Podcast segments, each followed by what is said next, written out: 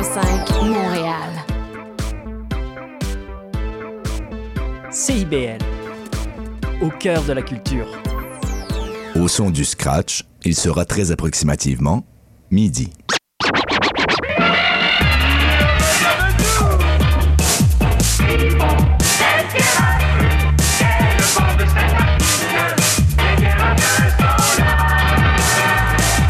CIBL 105 Montréal.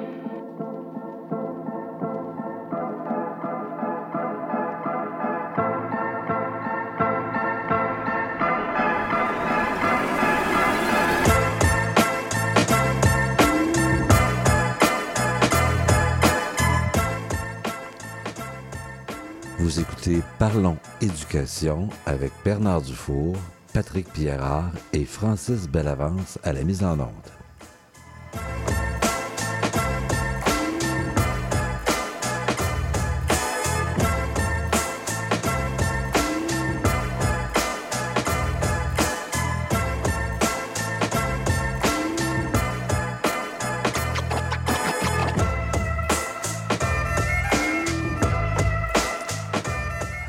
Mesdames, messieurs, bonjour. Bienvenue à notre, émission Parlons éducation. Alors, dans, mon accueil tout à l'heure, euh, euh, je vous ai présenté les animateurs, mais, pardon, mais aujourd'hui, je serai seul, M. Pierrard étant absent. Alors, euh, d'abord, on est vraiment content de, se retrouver en ce dimanche midi. Et aujourd'hui, nous avons deux invités. Alors, nous aurons Monsieur Philippe Longchamp, qui a été, euh, qui est un enseignant québécois qui œuvre en Suède et qui a fait, et qui a, été, qui a fait l'objet d'un reportage euh, euh, de, de Raphaël Bouvier-Auclair de Radio-Canada récemment. Et aussi, nous accueillons Simone Bernier, que nous avons déjà eu au printemps l'an passé et qui est une étudiante au niveau collégial et qui va venir nous parler d'un concours d'écriture. Alors, euh, avant de passer à nos invités, il y a, comme à l'habitude, nous avons euh, quelques, quelques sujets d'actualité à partager avec vous aujourd'hui. D'abord, dans un premier temps, euh, euh, on a vu passer que la directive concernant l'interdiction des cellulaires en classe euh, va venir en décembre. Alors, le ministre devrait déposer une directive ou un, un règlement qui va faire en sorte que dans les écoles primaires et secondaires, euh, on n'aura plus de cellulaire possible. Alors, il reste évidemment les modalités de cette directive-là à poser. Une autre, une autre actualité, euh, il y a eu une multiplication des classes d'accueil euh, dans le réseau scolaire. Alors, ça veut dire que euh, s'il y a une multiplication des classes d'accueil, ça veut dire aussi que nous avons un besoin additionnel d'enseignants, ce qui vient euh, créer une pression additionnelle sur euh, la recherche euh, d'enseignants potentiels. Alors, on en a parlé à plusieurs reprises, le défi que nous avons actuellement au Québec par rapport à ça. Évidemment, c'est un élément qui vient créer une pression additionnelle, même si en soi, c'est quelque chose que nous souhaitons. Dans un autre, volet du monde de l'éducation, on peut pas passer sous silence ce qui s'est passé cette semaine euh, euh, au centre de service scolaire de Laval. Alors, évidemment, euh, vous êtes sans doute au courant qu'il y a une enseignante qui a été agressée par un élève. Et évidemment, ça vient poser, ça vient illustrer ou ça vient présenter le, le défi que posent certains comportements violents parmi les jeunes, principalement dans les écoles secondaires. Alors, ça vient poser aussi la question comment on peut garantir la sécurité du personnel et évidemment la sécurité des autres élèves. C'est un phénomène qui est relativement nouveau et euh, il y aura des solutions sûrement à apporter pour voir comment on peut davantage poser des gestes préventifs. Selon les représentants syndicaux qui ont été interviewés, on peut faire davantage euh, de, prévention et euh, ça va faire en sorte que les, intervenants du monde scolaire vont devoir, euh, trouver des solutions parce qu'évidemment, on n'est plus à l'étape de l'intimidation quand on est face à des comportements d'agression de cette nature. Un autre élément aussi, euh, je lisais dans la revue de presse cette semaine que nous avons une augmentation des profs masculins. Alors, au primaire et au secondaire, principalement au secondaire. Alors, il y aurait actuellement, euh, parmi tous les enseignants euh, dans les centres de services scolaires, 21,5% des enseignants maintenant seraient masculins. Alors, on parle d'une augmentation importante et on pense qu'il y aura peut-être une courbe ascendante en ce qui a trait à la présence euh, des, des, euh, des, des, professeurs masculins dans nos établissements scolaires. Aussi, dans la revue de presse, on parlait beaucoup que certaines universités québécoises maintiennent l'enseignement à distance pour la formation à l'enseignement. Les commentaires qu'on avait, euh, on pensait qu'une fois la pandémie terminée, qu'on reviendrait au présentiel, mais selon certains étudiants, euh, les universités continuent à utiliser euh, euh le, mode d'enseignement à distance. Alors, on sait que ce mode d'enseignement-là a, été important durant la, pandémie. Maintenant, on pensait que l'enseignement présentiel retrouverait ses lettres de noblesse parmi, parmi le monde de l'enseignement. Et évidemment, les, élèves, ben, je, dis les élèves, mais les étudiants au niveau du baccalauréat souhaiteraient davantage de, formation présentielle alors, euh, on va voir comment, comment euh, ces, euh, méthodes peuvent être récupérées dans l'avenir. Mais je trouvais ça important quand même d'attirer votre attention sur le fait que, que, que il faudra peut-être réfléchir à ça ici. Un autre élément que j'ai puis ça, évidemment, ça m'a, ça m'a, ça m'a un peu surpris. Euh, je disais aussi qu'il y a une grève des enseignants actuellement euh, au Népal. Alors, il y a des millions d'enfants euh, qui sont qui sont sans école et les enseignants aussi dans ce pays-là, même si c'est loin du Québec, ces enseignants-là revendiquent des meilleures conditions de travail et ces enseignants-là souhaitent aussi euh, euh, que euh, le mode d'organisation de leur statut, de leurs tâches, ben, le gouvernement népalais souhaite les reviser, puis il y a comme une crainte d'une perte d'autonomie, puis une crainte de, déprofessionnalisation de leurs conditions de travail. Alors, je voulais attirer votre attention sur le fait qu'il n'y a pas juste au Québec où on peut questionner les, les, les conditions de travail des enseignants, mais ça se passe à peu près partout dans le monde. Et enfin, euh, il y a un, un, un, élément que je voulais attirer votre attention aussi pendant que je parle des enseignants en, au Népal. On est toujours euh, dans la période, je dirais, de préparation, de négociation euh, des employés du secteur public avec le gouvernement. Évidemment, ça inclut le monde de l'enseignement. J'ai cru comprendre que les représentants syndicaux sont actuellement en train de consulter leurs membres et euh, on est quand même rendu en octobre à ce moment-ci. On n'a pas d'indication qu'il y aura des perturbations dans le monde de l'enseignement pour le moment, mais euh, peut-être que peut-être que euh, avec les résultats des négociations, puis peut-être qu'avec les consultations, ben il y, aura il y aura peut-être quelques jours là, de grève à, à l'automne, mais évidemment c'est sous toute réserve parce que les gens n'ont pas encore pris leur décision. Euh, pour terminer, euh, je souhaite quand même attirer votre attention qu'il y a des belles réalisations qui se font euh, dans le monde scolaire. On a actuellement des augmentations, euh, des augmentations d'établissements scolaires. Vous le savez, l'État québécois investit beaucoup. Alors, la plupart des centres de services scolaires euh, procèdent actuellement à des ouvertures euh, de nouvelles, de nouveaux établissements. Et euh, ça concerne évidemment les grandes régions métropolitaines du Québec, mais ça concerne aussi les, plusieurs régions qui, dont les établissements scolaires avaient besoin vraiment, vraiment de rafraîchissement. Il faut quand même le souligner parce qu'évidemment, ça pose des défis. Ça pose des défis de financement, ça pose des défis d'organisation. Puis évidemment, ben, si on fait ça, ben, c'est pour assurer le bien-être des élèves et du personnel. Alors ça, c'est quand même des bonnes nouvelles. Je peux pas vous énumérer toutes les écoles qu'on qu'on inaugure actuellement, mais il y en a beaucoup et il y en aura encore beaucoup parce que le parc immobilier de nos établissements scolaires, bien évidemment, euh, il y a des, rajeunissements qui, euh, euh, qui vont se faire dans les prochaines années. Mais quand même, il faut quand même le souligner, le travail du ministère de l'Éducation, des centres de services scolaires, des gestionnaires qui travaillent très fort pour que les environnements des enfants et du personnel soient les plus agréables possibles. Alors, on a fait le tour de nos activités euh, de la semaine et euh, je vous reviens avec euh, nos invités tout à l'heure. Alors, à tout à l'heure.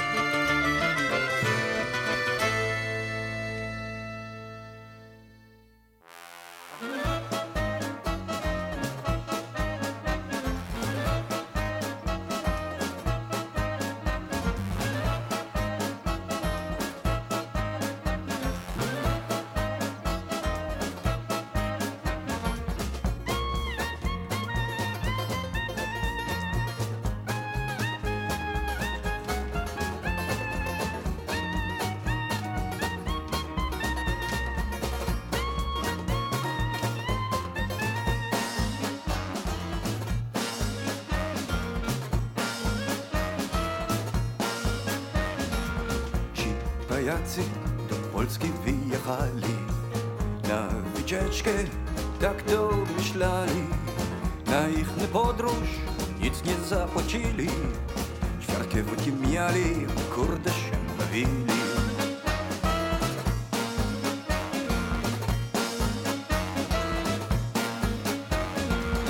Jak do Warszawy oni przyjechali Takie duże miasto nigdy nie myśleli Siostra na nich czekała, kwiaty taką w rękach. Całą nocą śpiewała, braciszek już w rękach. A raz, dwa, trzy, cztery, powiedz mi kochana Całą noc o ciebie, tak to myślałem Może że razem tak to nareszcie już jesteśmy. Starość nie radość, a śmierć Alors, nous sommes de retour à notre émission Parlons éducation. Alors aujourd'hui, j'ai le plaisir d'accueillir Philippe, Monsieur Philippe Longchamp. Monsieur Philippe Longchamp est un enseignant de Sherbrooke qui œuvre actuellement en Suède depuis plus d'une vingtaine d'années. Conférencier international, il a remporté de nombreux prix pour ses méthodes innovantes et inclusives d'apprentissage durable et transdisciplinaire. C'est toutes des choses qu'il va nous expliquer tout à l'heure. Il a été nommé enseignant de l'année en Suède en 2020 et a été finaliste au Global Teacher Prize en 2021. Ses élèves se sont autant distingués dans plusieurs concours. En collaboration avec Charlotte Graham, il est le cofondateur du cabinet conseil Integrate Teach et co-auteur du livre Transformative Education, en plus de, contribuer au livre de Leonard Summer, How to Foster Creativity in the 21st Century. Enfin, il milite fermement pour la promotion de la pensée critique dans les sphères éducatives en réponse à l'influence croissante de l'intelligence artificielle dans l'éducation. On en a parlé à quelques reprises d'ailleurs de l'intelligence artificielle. Et enfin, il participe au développement de programmes de formation des enseignants par, en, en s'appuyant sur des méthodes novatrices axées sur les données probantes. Alors, Monsieur Longchamp, bonjour. Bonjour, M. Dufour. Alors, j'espère que ça va bien.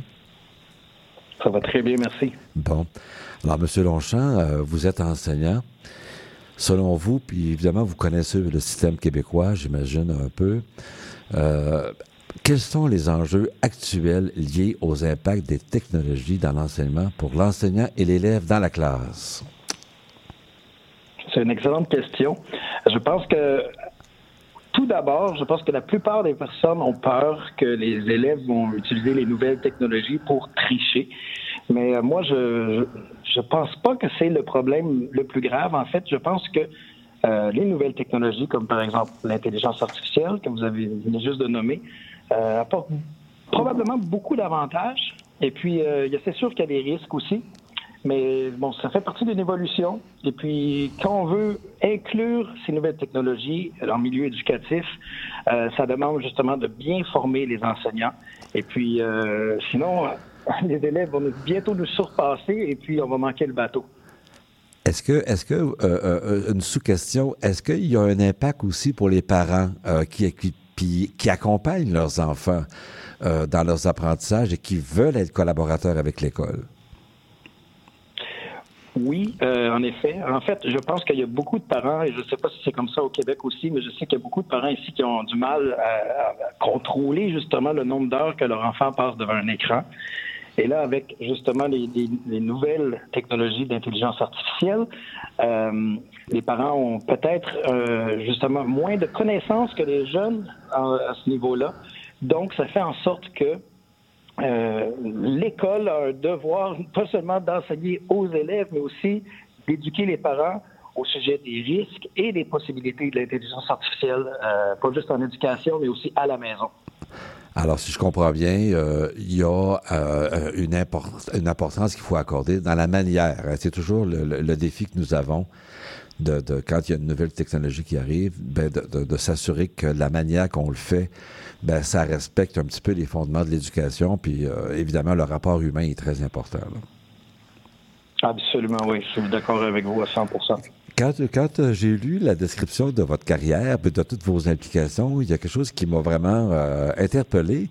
C'est votre, votre travail sur la pensée critique face à l'intelligence artificielle dans l'exercice du rôle important euh, dans le développement des élèves. Et euh, les conférences que vous donnez tournent autour de ça.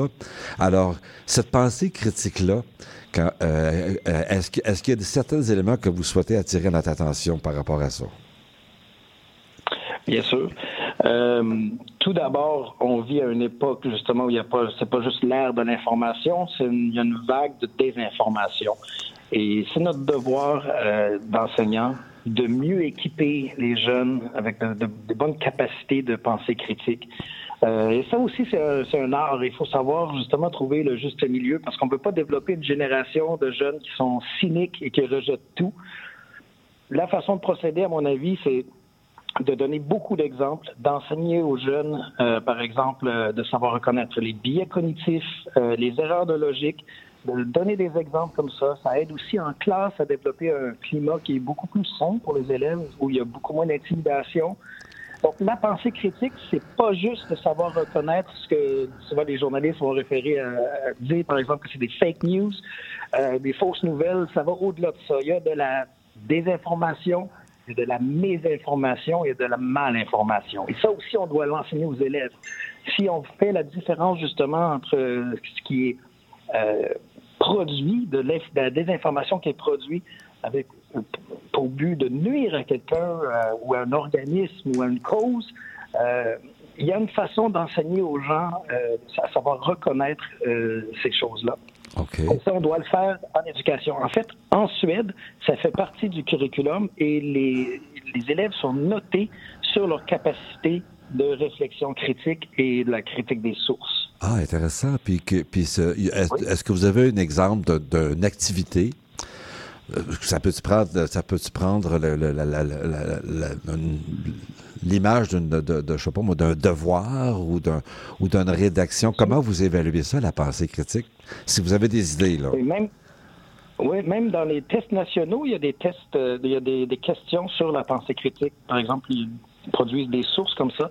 Mais dans l'enseignement, moi, je, veux, peux donner un exemple que, que j'aime beaucoup faire avec les élèves de septième année. C'est qu'en septième année, quand j'enseigne la géographie, euh, on parle beaucoup de géophysique, on parle d'astronomie, on parle des dérives des continents et tout ça. Et tout le livre est fondé justement sur la méthode scientifique de recherche et c'est très, très bien fait.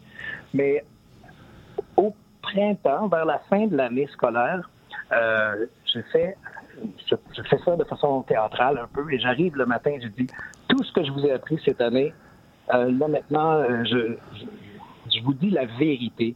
Euh, donc, je, fais croire aux élèves que je crois que la Terre est plate.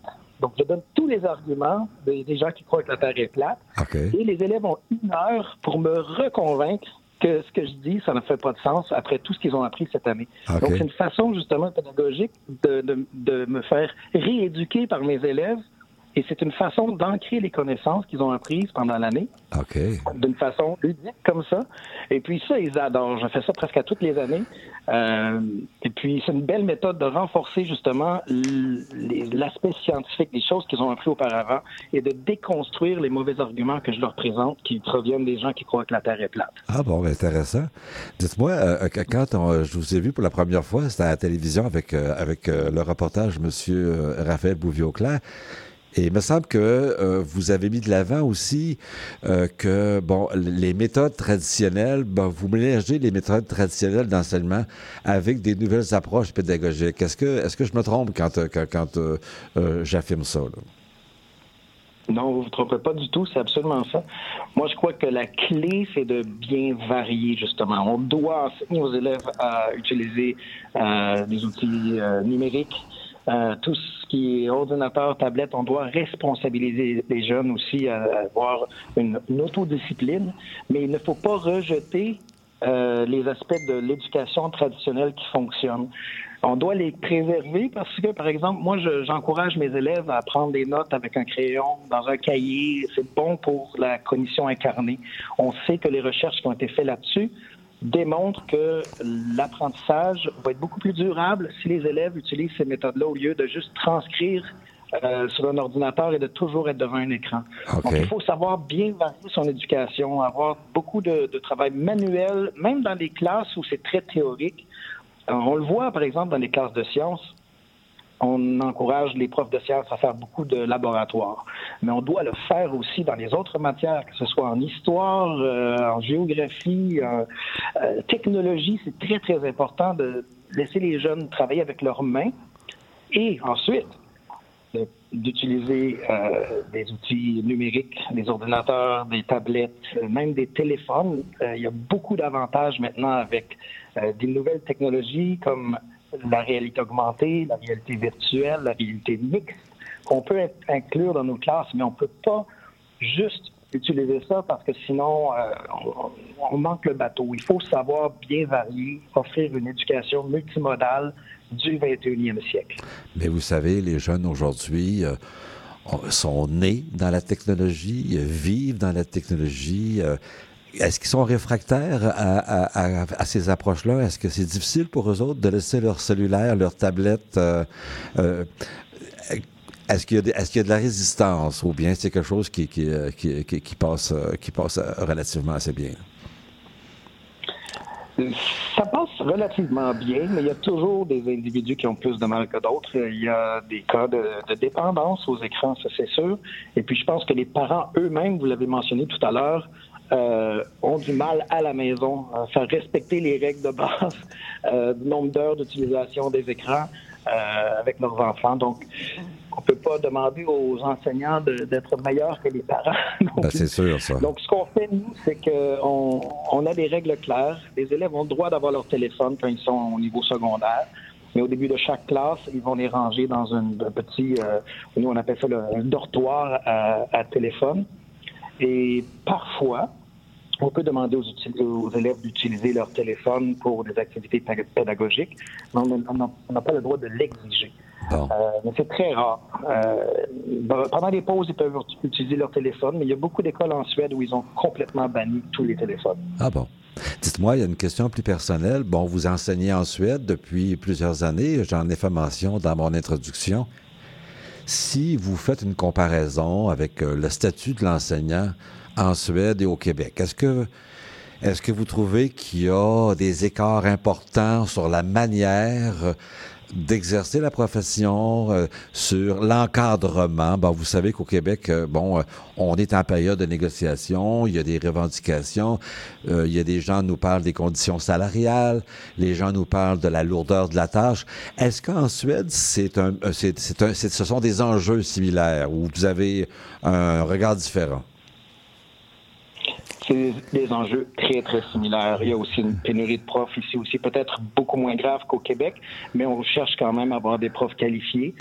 Et euh, les conditions salariales, si on se compare avec les pays voisins ou avec la Finlande, euh, c'est moins bien payé que dans nos pays voisins. Euh, donc, on doit valoriser justement le travail des enseignants en Suède. Euh, même la Chambre de commerce, euh, le prix que j'ai obtenu en 2020, la Chambre de commerce euh, offre un, prix symbolique justement pour encourager les gouvernements à augmenter le salaire des enseignants pour euh, que ce soit un travail plus, plus attirant. Et puis, au niveau de la tâche euh, et les différences avec le Québec, tout d'abord, je pourrais dire que ce que je remarque, c'est que en Suède, ici, c'est un système qui prône beaucoup l'inclusion.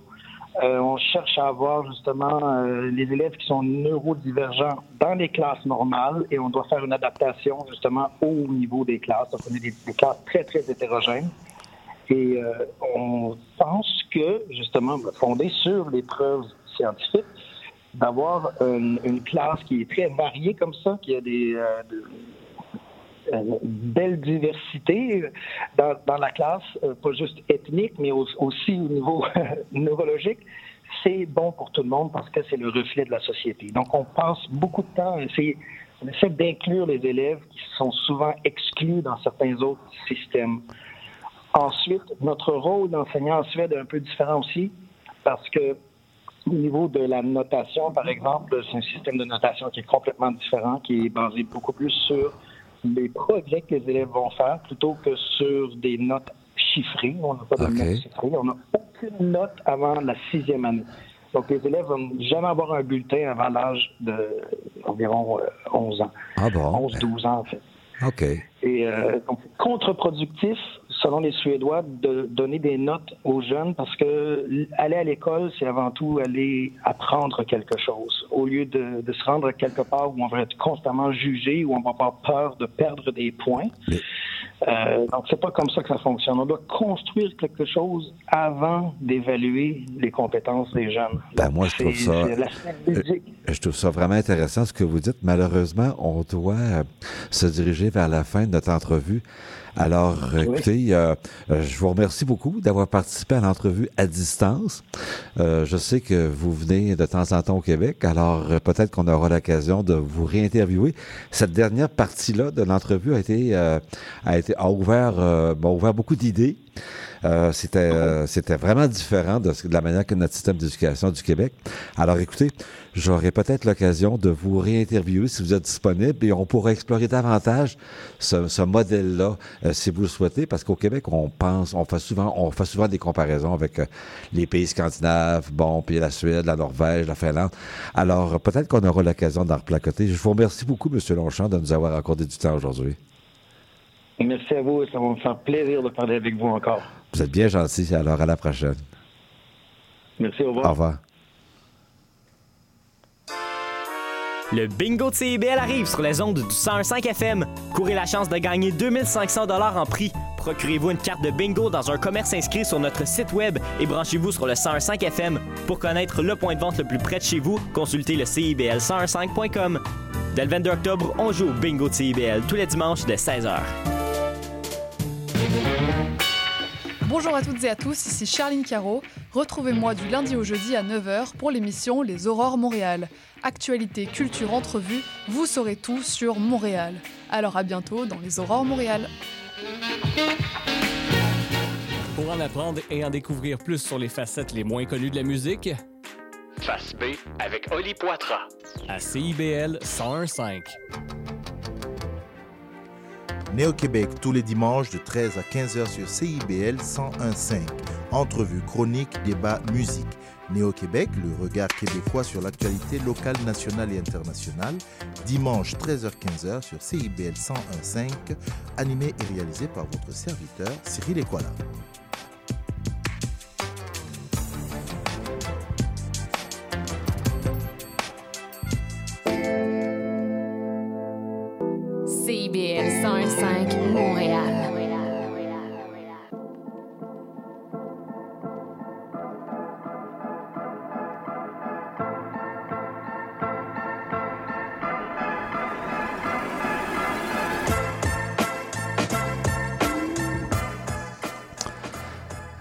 Rebonjour, nous abordons la deuxième partie euh, de notre émission. Vous savez sans doute que nous sommes en chicane avec Facebook. Il n'y aura pas de page Facebook cette année. Pour nous réécouter, c'est sur le site de CIBL, www.cibl1015.ca. Nous vous invitons aussi à communiquer directement avec nous par notre nouvelle adresse courriel parlonséducation.hotmail.com. Évidemment, je vous sollicite à, réagir parce que des fois, il y a des propositions de sujets, il y a des questions, et c'est toujours intéressant de voir que- quelle est la rétroaction de nos auditeurs. Alors, les questions, commentaires, suggestions sont toujours les bienvenus.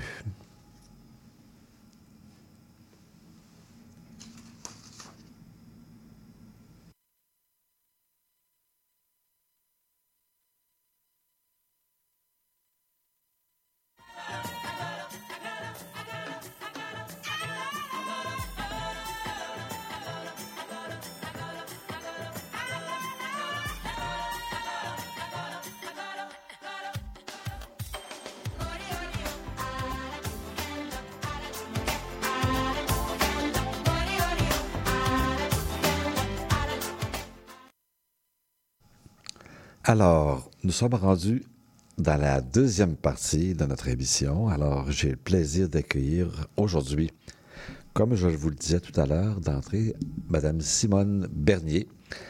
Alors, bonjour Simone. Bonjour. Alors, Simone a déjà participé à une de nos entrevues le printemps passé pour nous parler de son cheminement scolaire. Et aujourd'hui, j'ai pensé qu'elle pouvait, vu que ça avait très bien été, j'ai pensé qu'elle pouvait nous reparler d'un projet dans lequel elle s'est investie. Alors, euh, elle va nous en parler un petit peu, puis j'aurai quelques questions à y poser, mais c'est une activité qui concerne l'écriture. Alors, euh, Simone, tu as la parole. Parfait. Ben oui, exactement. C'est euh, c'est un projet en fait d'écriture qui est en lien avec les activités interculturelles au Cégep. Et moi, j'avais trouvé ça super intéressant quand euh, je m'étais intéressée à ce projet-là parce que ça, en fait, ça s'appelle le marathon d'écriture finalement. Puis euh, il y a ça à chaque année. Là, ça s'en vient. Là, ça va être le 3 et 4 novembre, je pense. Et c'est euh, 24 heures d'écriture sans arrêt où euh, ça se passe, je pense, au cégep Garneau, euh, à André Laurando et à Rimouski, je pense. C'est tout en même temps. Puis euh, il y a comme euh, tout. En fait, il faut s'inscrire évidemment. Et euh, tous les élèves écrivent en même temps pendant 24 heures. Évidemment, tu n'as pas le droit de dormir. Fait qu'il y a comme des, des activités ou juste des trucs pour vraiment faire en sorte que les élèves ne s'endorment pas. Et euh, ce que j'avais trouvé intéressant aussi, c'est qu'il y a des euh, invités souvent qui vont être invités en lien avec des thèmes. Donc, je sais que l'année passée, c'était euh, Claude Meunier. Je ne sais pas si ben, vous le connaissez, j'imagine. Oui. Mais je sais que cette année, c'est Michel-Marc Bouchard. Puis en fait, euh, Michel-Marc Bouchard, bon, voilà, il fait des... Il écrit des pièces de théâtre un peu, euh, un peu glauques, si on peut dire ça comme ça, ou quoi que ce soit. Et donc, euh, cette année, le thème du marathon d'écriture, c'est enquête irrésolu, je pense, c'est ça. Et euh, ben, dans le fond, ça va être un marathon de 24 heures sans arrêt sur justement des choses qui ont un lien avec le thème. Et euh, il y a évidemment aussi des, euh, des, euh, des, gens qui viennent pour apprendre aux élèves comment écrire, des techniques pour mieux apprendre à écrire un paragraphe ou peu importe. En fait, en Donc, fait, c'est un exercice de créativité parce que Oui. vous composez des textes. Exactement, c'est ça. Alors, vous ne transcrivez pas des textes qui sont déjà existants. là. Non, non, c'est ça, c'est vraiment de la il y création. Il y, a un effort, il y a un effort intellectuel là, à faire. Oui, exactement. C'est pour ça que c'est. euh, ben, ben, tout le monde apprend finalement un peu en même temps. euh. Et donc, c'est ça, c'est pas mal ça. Euh, ben, sinon, évidemment, à la fin, il y a un concours. Euh, et là, ben, il y a quelqu'un qui, qui gagne le concours. Mais c'est ça. Mais moi, je trouvais vraiment plus intéressant, l'expérience que de gagner, évidemment. Mais, mais- mais, quand on a préparé l'entrevue, j'avais préparé quelques questions. Bon, tu es étudiante au niveau collégial. Oui. Qu'est-ce qui te motive à participer à ça? Euh, C'est quoi tes motivations de base comme étudiante ou comme personne aussi en même temps? Ben, j'ai toujours aimé écrire. Ça a toujours été quelque chose euh, qui m'a beaucoup passionnée. Mes deux parents écrivent beaucoup. Mes deux parents sont profs de français. Fait que là, je me suis dit, je pourrais mieux écrire, comment je faire? Et je sais que le marathon, ben, c'est une manière. Donc, c'est sûr que ça m'a motivée parce que je sais que ça va m'aider, évidemment, dans plein de sphères à l'école. Fait que je dirais que c'est pas mal la plus grande motivation qui me pousse à aller euh, faire le marathon. OK. Et euh, sinon, ben, c'est sûr que c'est. euh, le thème aussi m'intéresse beaucoup, là. Donc, ça m'a vraiment. Que- que- Qu'est-ce qui t'intéresse dans le thème de, façon Ben, particulière? Ben, c'est plus que c'est un peu tout ce qui est un peu glauque ou histoire un peu d'horreur, quoi que ce soit. Je sais que le thème, c'est en gros autour de ça cette année. Donc, moi, comme j'adore tout ça, ben, comme ça m'a vraiment euh, intéressée. Ah. Donc, c'est ça. Toi, tu es étudiante euh, au, euh, au Sujet de Vieux-Montréal. Exactement. Maintenant, une activité comme ça, parce que moi, ça m'a frappé quand, tu- quand, tu, quand m'as parlé de ça, un marathon d'écriture. Moi, j'ai jamais vécu ça. Euh, Ah. Bon, alors je trouvais ça euh, spécial. En quoi, en quoi ça vient, euh, euh, euh, je dirais, euh, améliorer ou consolider euh, ta, motivation dans ton parcours scolaire, le fait d'aller à l'école? Est-ce que c'est quelque chose qui... C'est c'est- sûrement pas un obstacle puisque c'est un choix que tu fais. Alors, en quoi ça vient euh, stimuler davantage ta motivation pour aller au cégep, par exemple? Ben, je dirais que c'est tout autour de, de développer des nouvelles manières d'écrire des choses pour mes prochains cours. OK. C'est sûr que ça, ça me... Ben, je sais que ça va pouvoir m'aider, mais sinon, je sais que c'est une activité qui est très présente euh, pour, ben, pour tous les élèves du cégep. Fait que je me suis dit que c'était quand même le fun. tu sais, f- tu sais, je voulais m'impliquer, je voulais essayer des... des euh, Donc, c'est une manière de rencontrer Oui, d'autres étudiants. Est-ce que, est-ce que euh, ça te place dans, un, dans une situation de compétition, par exemple? Ben peut-être que je vais l'être. euh, je- ça se peut parce que, tu sais, on s'en rend pas compte, mais peut-être que dans le moment, c'est comme, je veux gagner ou quoi que ce soit. Mais, euh, mais je, je sais pas, honnêtement, parce que je l'ai jamais fait. C'est vraiment, je vais le faire là, le 3 et 4 novembre. OK. Et donc, euh, je l'ai jamais fait, mais j'ai vraiment hâte de voir si je vais être plus compétitive que d'apprécier le moment. Puis, mais à ce moment-ci, euh, tu penses pas, entre Non. guillemets, à gagner? Ou, euh, Non, ce serait le fun, mais c'est sûr que je suis pas. C'est plus pour l'expérience qui me paraît plus vraiment intéressante. Toi, tu es Oui. vraiment dans l'esprit de participer. Là. Oui, exactement. Je veux. euh, je sais pas, ça a l'air d'être super particulier comme moment. En tout cas, fait c'est ça. OK. Est-ce que le fait qu'il y ait plusieurs collèges qui participent à ça, ça, ça vient jouer dans ta motivation? Si ça avait eu Hmm. lieu seulement avec, avec le collège que tu fréquentes, ça aurait-tu été différent? Mais peut-être parce que là, je me dis, il y a beaucoup, beaucoup, beaucoup de participants. Fait que c'est sûr qu'il peut y avoir toutes sortes de, de manières d'écrire, toutes sortes de, de choses différentes. Mais sinon, non, c'est c'est pas. euh, c'est pas quelque chose qui vient nécessairement me. OK. me ouais, c'est ça. OK. Dis-moi, Simone, euh, Oui. bon, t'étudies au niveau collégial. On en a parlé à plusieurs reprises. T'as pas, en tout cas, tu m'as pas dit que tu avais fait ton choix professionnel encore. OK, tu es en réflexion par rapport à ça. Tu me disais tantôt que tes deux parents étaient professeurs de français. Est-ce qu'une activité comme ça, ça viendrait comme peut-être euh, t'influencer dans, dans la profession que tu vas faire un jour ou bien ça n'a comme pas rapport? là? C'est plus un loisir. Ben, c'est sûr que j'aime beaucoup écrire encore une fois. Que c'est sûr que moi, je me suis dit pourquoi pas euh, me lancer dans ça. Mais un truc qui m'intéresse beaucoup, c'est que comme le thème, c'est les enquêtes, quelque chose comme ça, il va y avoir des invités qui vont venir parler, euh, des vraies personnes là, qui ont travaillé comme, par exemple, qui sont, je sais pas, qui, qui ont travaillé, disons, avec euh, des enquêteurs ou quoi que ce soit, puis qui vont venir parler pour donner des, des idées. Et moi, je suis très intéressée vers la criminologie. C'est vraiment... Ah, je pourrais être intéressée beaucoup dans ça. Fait que ok. c'est sûr que le thème m'a poussé vraiment Ah, aussi à m'intéresser. Parce que je me dis, peut-être ça va... Je sais pas, peut-être qu'en écrivant, je vais découvrir que c'est... En tout cas, que je préfère la criminologie à quoi qu'à tout ce qu'il y a ailleurs. Je sais pas. Ah bon? Fait que c'est ça. Alors, alors, alors que les, les- les invités qui, euh, qui, qui vont être dans le concours, Oui. c'est pas le concours en soi, plus que le contenu Mhm. qui, qui est une source de motivation, ça allait avec un de tes intérêts. Exactement. C'est pour ça aussi que. Fait que ça a comme. Tout est comme mélangé. là. Il y a plein d'intérêts qui a fait que j'ai que j'ai qui sont dans le dans le marathon de cette année. Fait OK. c'est ça. Puis l'accompagnement, euh, de- y a-t-il un accompagnement de tes professeurs? Y a-t-il un accompagnement... euh, co- comment ça fonctionne, Mhm. l'organisation pendant pendant 24 heures quand même? Là? Ouais, Euh, euh, c'est beaucoup de défis, là. Bon, y a-t-il du monde avec, auquel tu peux te référer pendant le concours? Est-ce que vous travaillez parfois en équipe ou c'est toujours individuel? Comment ça marche, ça, cette activité-là? Ou, bien, est-ce que tu as déjà des, des idées par rapport à ça?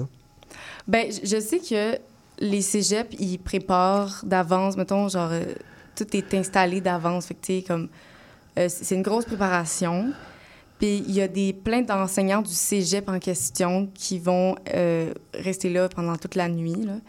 Puis c'est comme ça qui, qui viennent aider, qui viennent, je sais pas, quelqu'un a une question, il sait pas, il a pas compris la consigne, par exemple, de, de la personne qui a donné comme défi, mettons, d'écrire euh, un paragraphe sur quelque chose. C'est très encadré, puis il y a de la nourriture, au cas où, tu sais, Ok. tout pour que tout le monde soit à l'aise, puis que personne s'endorme, puis en tout cas, Mais si quelqu'un s'endort, euh, qu'est-ce qui se passe? Ben, apparemment, ils le réveillent, mais Ah oui, réveillent pas, les personnes. Ouais, parce qu'ils ils veulent pas que ça arrive. Tu sais, c'est- ça. OK, c'est pour ça qu'ils appellent ça un marathon. Oui, c'est ça. C'est comme. euh, ben, je- en fait, je sais pas exactement pourquoi ça s'appelle comme ça, mais je pense que c'est. Ben, un marathon, c'est quelque chose qui est en continu. hein, Alors, j'imagine que ouais. c'est ça qu'ils veulent dire. Ouais, probablement. Mais c'est ça. Fait que c'est. Je pense que c'est de 1h30 le 3 novembre, puis ça finit à 1h30 le 4. Fait que c'est vraiment comme plein milieu de l'après-midi. Fait que c'est ça. Fait que c'est ça. Tout le monde est encadré là, par les professeurs du cégep. OK. Puis, euh, tes parents, comment ils ont réagi quand tu leur as parlé de ça? Ou... Ben, mon père le fait parce Ah, que ton ça. père l'a déjà fait. Ça, ça, ça a commencé en 91, je pense, puis mon père l'a fait juste la- l'année d'après. OK. Fait que c'était comme un des premiers, tu sais, qui découvrait ça, puis il a vraiment aimé ça, vraiment beaucoup, beaucoup. Fait que lui, il était super content. Puis même ma mère, là, elle m'avait plein de fois motivée, elle me, elle me- disait, tu devrais faire le marathon, ça, ça serait ton genre de choses que tu aimerais. Fait que, tu sais, ils sont, sont très contents, puis ils ont hâte de voir... euh, Ils ont hâte de voir comment tu vas performer Oui. ou bien ils ont hâte de voir comment tu vas être satisfaite. exactement. Fait que c'est ça. OK, c'est bien. Fait qu'ils sont assez contents, là. OK. Puis dis-moi, euh, euh, le- le- le- l'évaluation de ça, est-ce que tu connais les critères? Est-ce que c'est la longueur des textes? Est-ce que c'est le, le vocabulaire qu'il faut Mhm. prendre? Est-ce que tu sais déjà les critères qui, sur lesquels vous allez être évalué?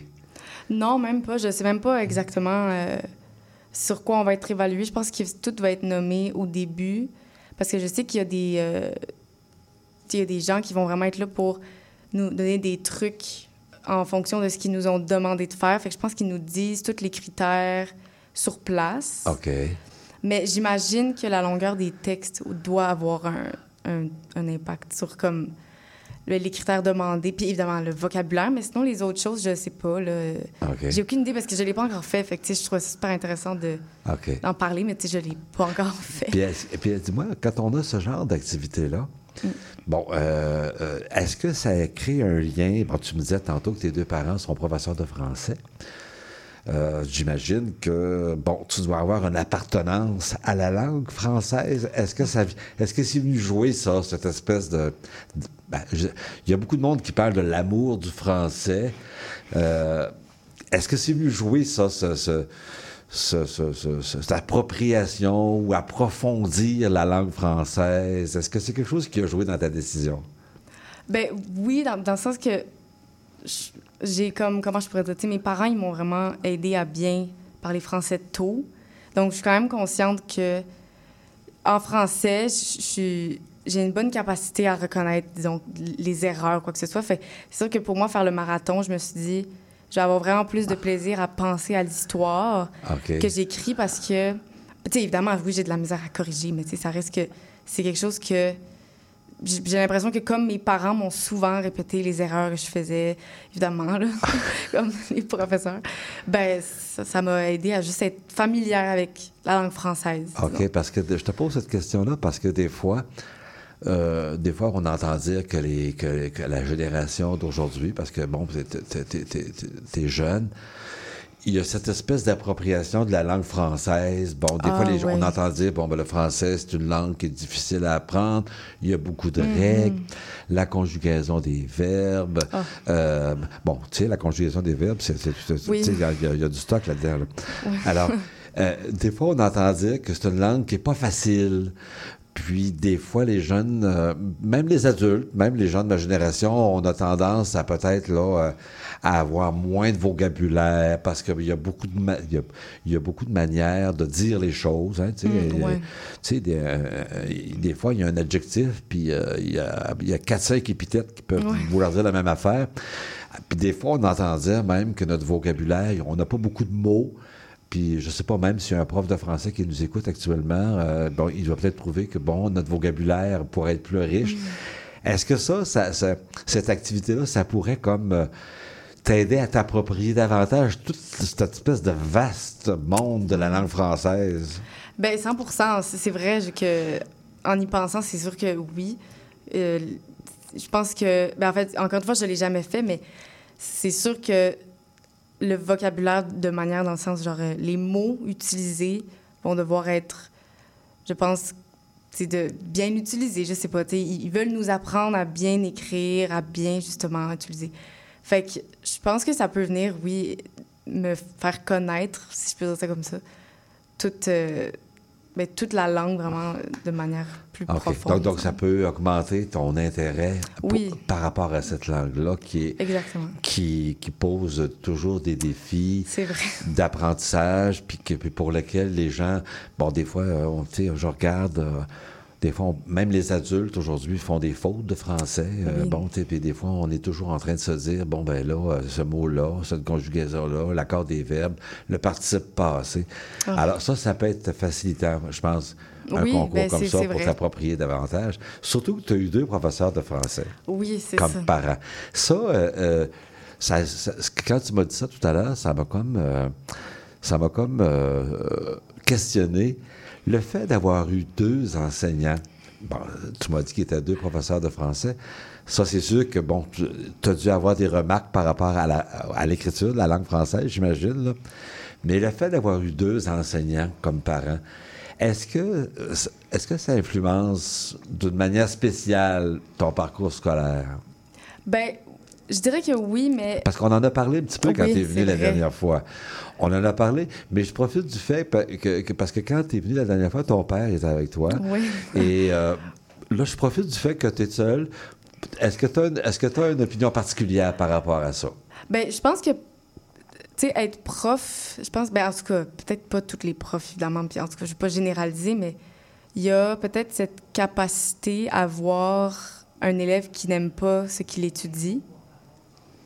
Et donc, ça fait en sorte que voir un élève qui n'aime pas ce qu'il étudie, comme mes parents, ils l'ont vu beaucoup, je pense qu'ils se sont toujours dit, euh, on va la laisser étudier dans ce qu'elle veut. Fait que pour mon parcours scolaire, ça n'a jamais affecté.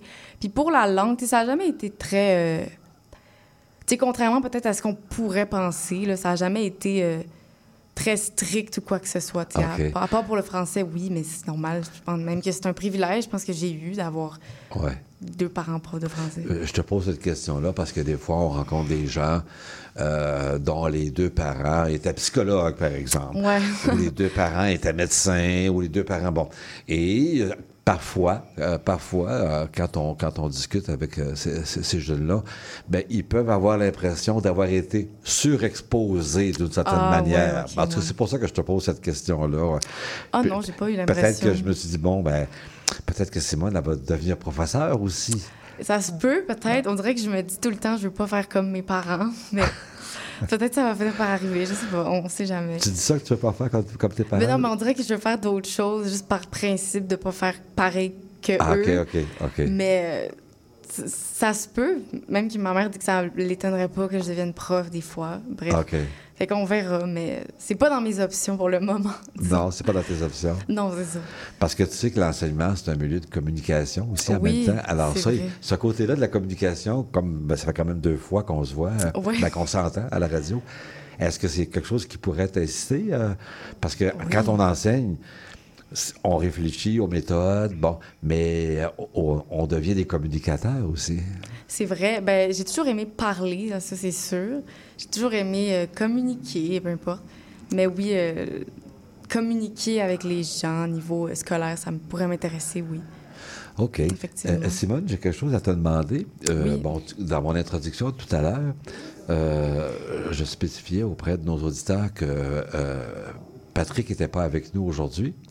Alors, après la pause, euh, je vais lancer la question euh, de la semaine et j'aimerais ça avoir ta Ah, réponse. OK. J'aimerais ça avoir ta réponse en direct.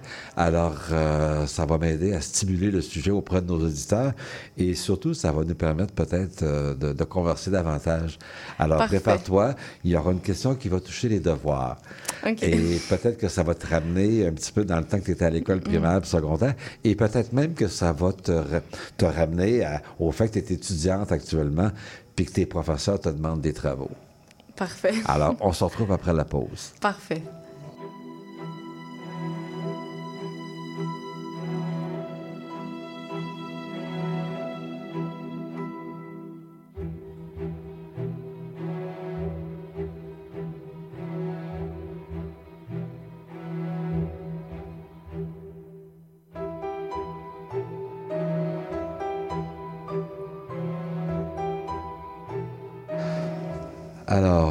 Nous sommes de retour pour la dernière partie de notre, émission. Comme vous le savez, à chaque semaine, euh, on pose une question à nos auditeurs. Pardon. C'est une question euh, à laquelle vous pouvez répondre avec l'adresse courriel que je vous ai donnée tout à l'heure. Pardon. La question de la semaine. Alors, euh, c'est mon ami Patrick qui, qui me l'a trouvé. Alors, Question. Doit-on donner des devoirs à l'école primaire? Alors, euh, la question est posée. Bon, on a eu tantôt, euh, on a eu euh, un, un enseignant, euh, M. Longchamp, qui nous a parlé de l'approche euh, de l'évaluation en Suède. On va sûrement en reparler avec lui. Mais tout de même, c'est une question qu'on se pose, puis vis-à-vis laquelle les enseignants peuvent avoir des réponses différentes. Les, en- les parents aussi peuvent avoir un point de vue et surtout les élèves peuvent avoir, parce qu'on sait que c'est un, c'est pas quelque chose qui est toujours agréable pour un enfant, qu'il soit au primaire ou au secondaire, de, de- de faire des devoirs. Alors, Simone, toi, est-ce que tu as, une- est-ce que tu as une opinion par rapport à ça? Ben oui, ben c'est sûr que pour moi les devoirs, c'est sûr que en tant qu'élève au primaire, j'aimais pas beaucoup ça. Mais je dirais qu'au primaire, l'opinion que j'aurais, c'est que parce que il me semble, ça fait quand même longtemps, là, mais il me semble que quand les élèves ne faisaient pas leurs devoirs, il y avait, mais pas une conséquence, mais tu sais, ils, se faisaient dire que c'était pas bien.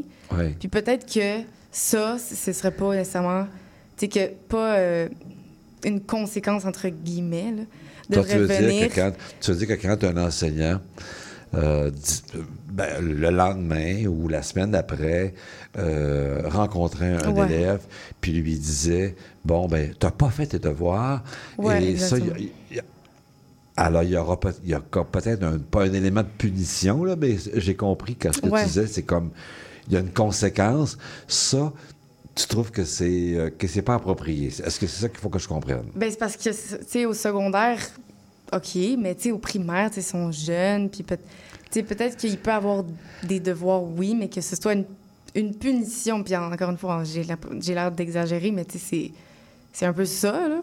Ben, ça, pour moi, ça pourrait être pas obligatoire, disons. OK. Tu sais, des...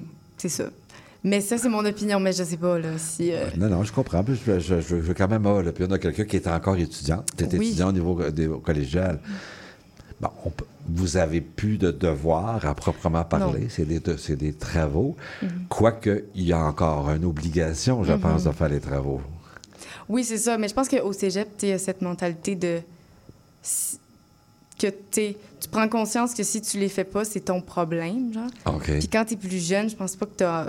En tout cas, moi, j'avais pas du tout euh, cette mentalité-là avant. Là, aujourd'hui, je sais que si je les fais pas, ben, je vais juste pas comprendre. Là, perdre des points. Fait que je les fais, mais ça me dérange pas comme avant, primaire. Écoutez, euh, euh, la question est lancée pour euh, notre question de la semaine. Doit-on donner des devoirs à l'école primaire? Euh, si vous avez des points de vue différents, ça va nous faire plaisir de, de- de les écouter. Évidemment, euh, le point de vue de- des enseignants, parce qu'évidemment, c'est un geste qui est posé par les enseignants. Euh, c'est un geste qui vise l'apprentissage. Alors, moi, je suis convaincu que les enseignants, quand ils font ça, moi-même étant un ex-enseignant, on veut s'assurer que l'enfant ou l'élève et l'étudiant, parce que là, il peut y avoir un appel à ça différemment, dépendamment de qu'on est primaire, secondaire et collégial. La question concerne le primaire. Moi, je trouve ça intéressant, Simone, ce que tu as amené comme éclairage. Alors, euh, la question est posée. Est-ce que les devoirs devraient être obligatoires ou laissés à la discrétion de l'enseignant? Alors, on a fait le tour de notre émission pour euh, cette semaine. Je vous remercie beaucoup. Euh, je vous souhaite une belle semaine et Merci, au plaisir de se revoir dans deux semaines. Puis merci encore, Simone. Puis merci à M. Longchamp, évidemment. Alors, au revoir.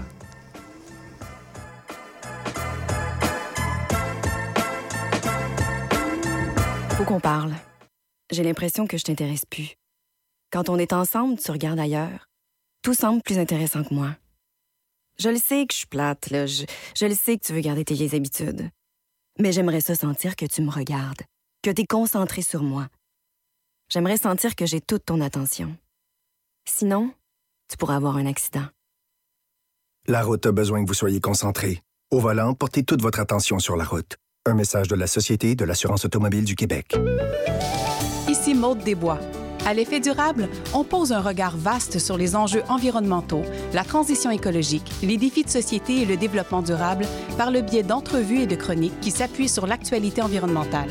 C'est un rendez-vous tous les mardis 10h, rediffusion lundi 8h sur les ondes de CIBL 1015.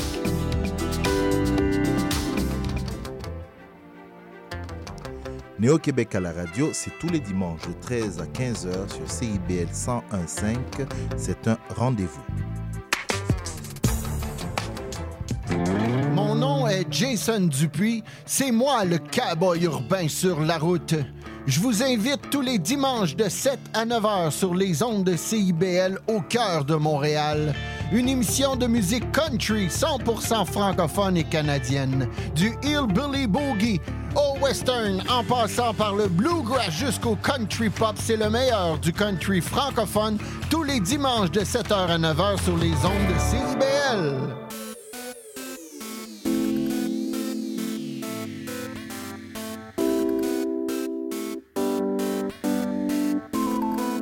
CIBL 105 Montréal. Radio communautaire, parce que les gens se sentent impliqués, là, comme une espèce de longueur d'onde. Au cœur de la vie citoyenne.